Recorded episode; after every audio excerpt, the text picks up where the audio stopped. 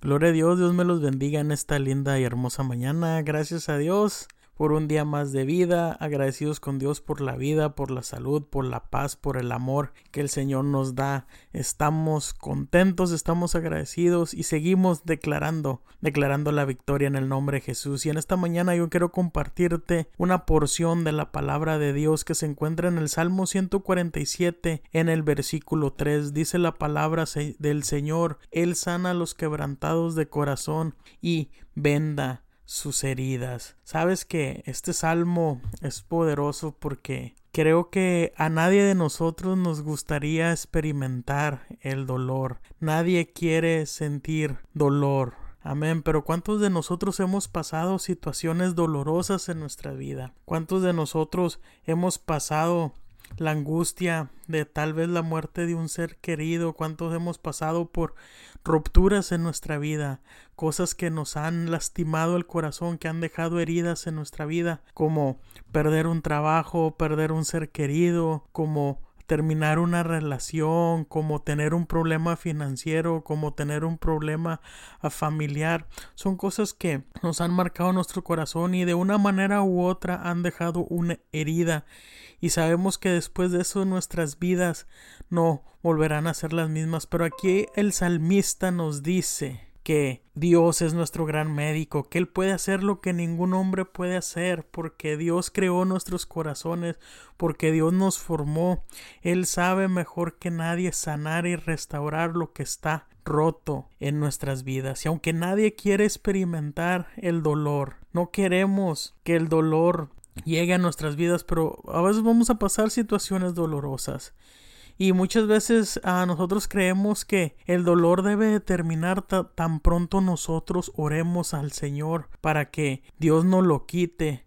Pero cuando a veces no sucede de esa manera, muchas veces creemos que Dios no nos escucha o que no le importa. Pero yo quiero decirte que la restauración es un proceso que no es rápido, fácil y generalmente demora más de lo que quisiéramos.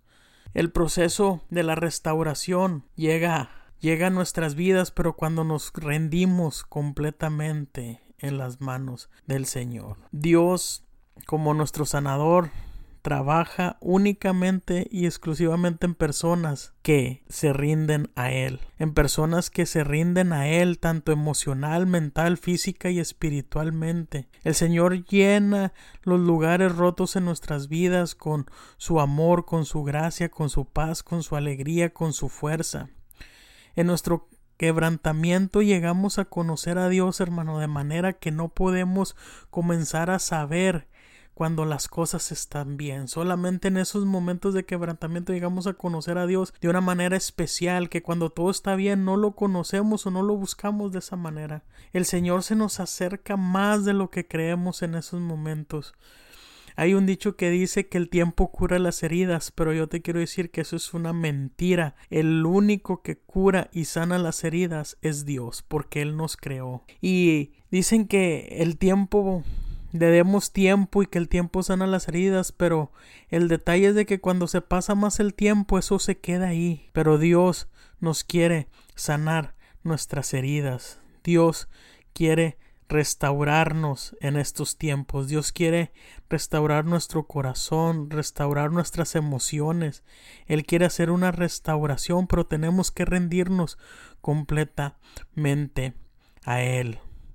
Y durante el tiempo de la restauración, que es un tiempo el que se lleva, creo que el tiempo, como lo aprovechemos, es lo que produce la sanidad cuando recurrimos a Dios, porque Él nos consuela y nos da cosas que verdaderamente ni el mundo ni la ciencia nos pueden dar. Él conoce nuestro dolor y Él ve nuestras lágrimas, Él escucha nuestro gemir y está lleno de amor y misericordia para darnos en esos momentos difíciles. Él quiere que nos acerquemos a Él cuando estamos heridos y quebrantados para poder demostrarnos su amor, su gracia y su misericordia.